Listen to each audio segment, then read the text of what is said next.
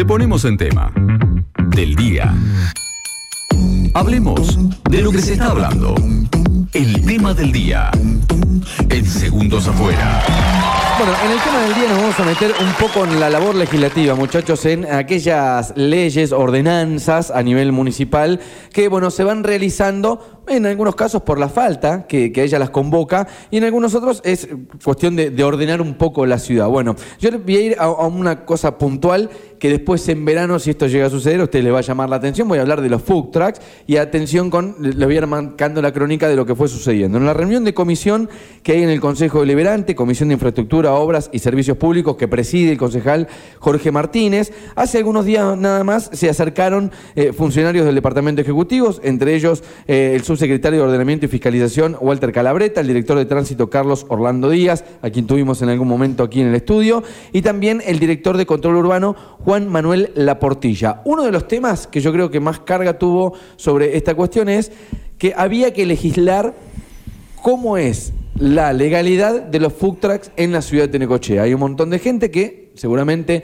se acercó a la municipalidad de Tenecoche con intenciones de poner food trucks. Es algo que en el mundo se vive y muchísimo, o sea, no es algo que sucede ahora en, Argentina ni en Necochea, sino que uno va caminando por grandes capitales del mundo y están los carros con comida. Totalmente. Nada más que eso está legislado. Y en la ciudad de Necochea faltaba un proyecto que legisle todo esto y que mejore la calidad de los food trucks y dónde van a poder estar ubicados y demás. Bueno, ponerle ley un poco. Sí, normativas, ¿no? Normativas, eh, cuestiones de bromatología, ¿no? Determinados requisitos no imposibilitarle a la gente el laburo, pero enmarcarlo y tampoco que se transforme en una competencia desleal con el que tiene un negocio establecido. Exactamente. Bueno, hay un proyecto de ordenanza que ya está presentado, de hecho se fue formando ese proyecto de ordenanza en esa reunión de comisión y para hablar de esto le damos la bienvenida a Juan Manuel Laportilla, él es el director de Control Urbano. Juan, bienvenido al aire de K2, ¿cómo andás?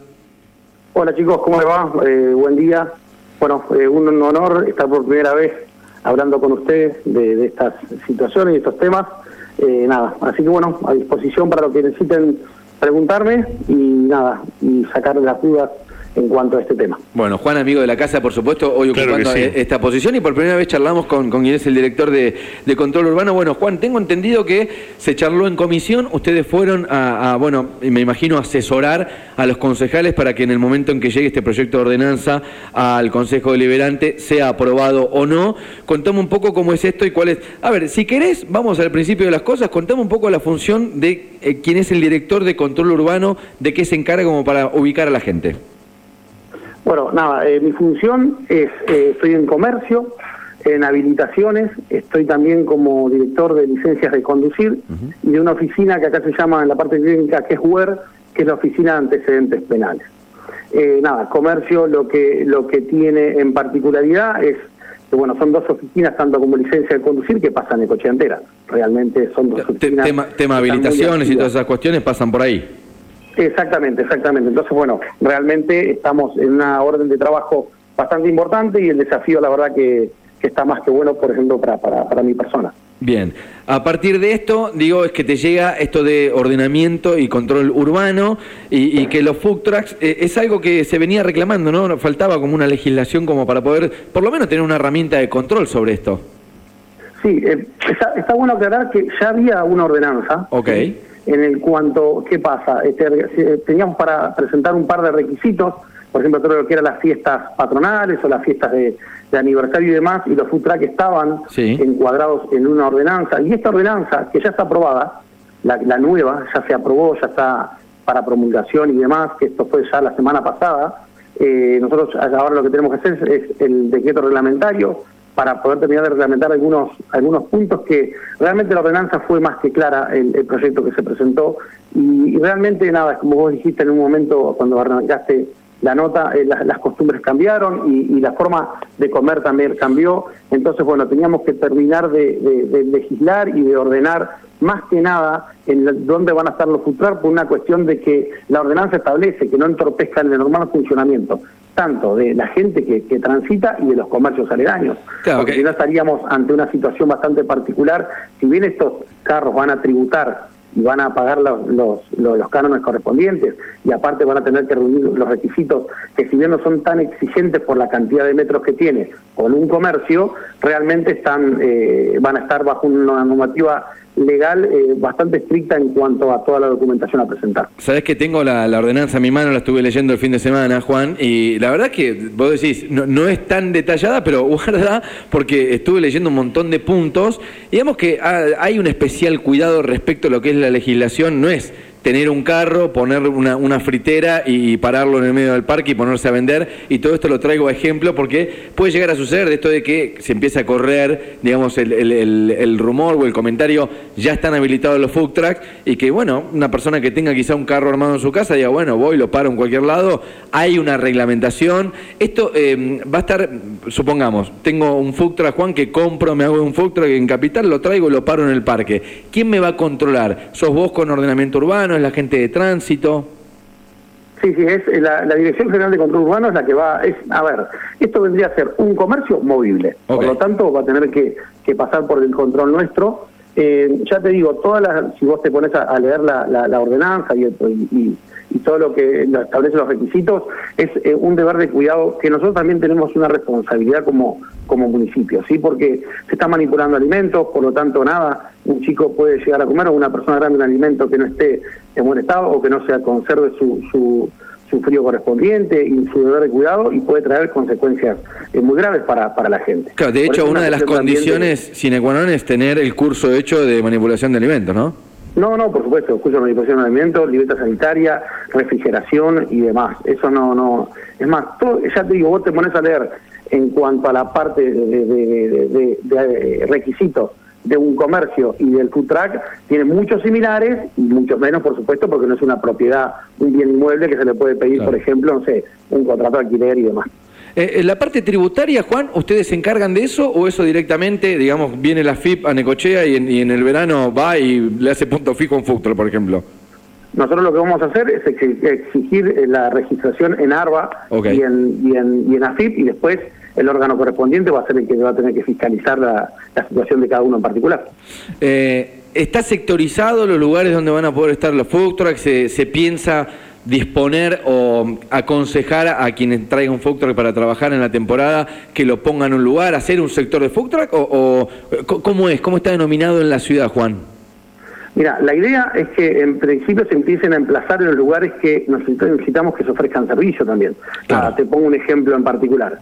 Sobre la 10, eh, ya más o menos por, por la calle de los caballos, que ya no, no hay tantos almacenes por ahí, o algún kiosco, o algún, no sé, algún lugar que pueda llegar a vender agua caliente. Tenés eh, también la, zona del río, de la ribera, que no hay nada ahí para que la gente pueda llegar a tener un servicio o de agua fría, agua caliente, o, poder eh, comer algo. Tenés también la parte del velódromo, que tampoco hay nada. Es, es una facultad que va a tener el Poder Ejecutivo, siempre también, eh, chicos, usando un poco la razón y el sentido común. Nosotros no vamos a, autorizar estos food para que se emplacen en cualquier lado y ocasione también un perjuicio a un comerciante que ya está eh, establecido hace años y, cumpliendo eh, la, función de, comercio que tiene eh, y, con todo habilitado, por supuesto.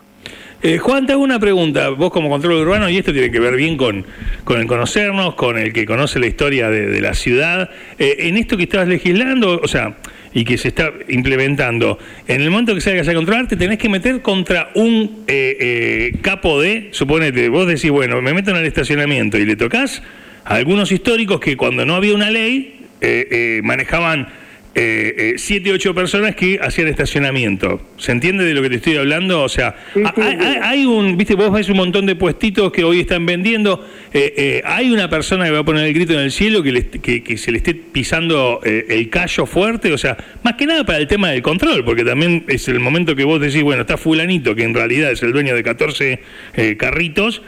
Con esa persona en un momento te vas a tener que sentar como Estado municipal.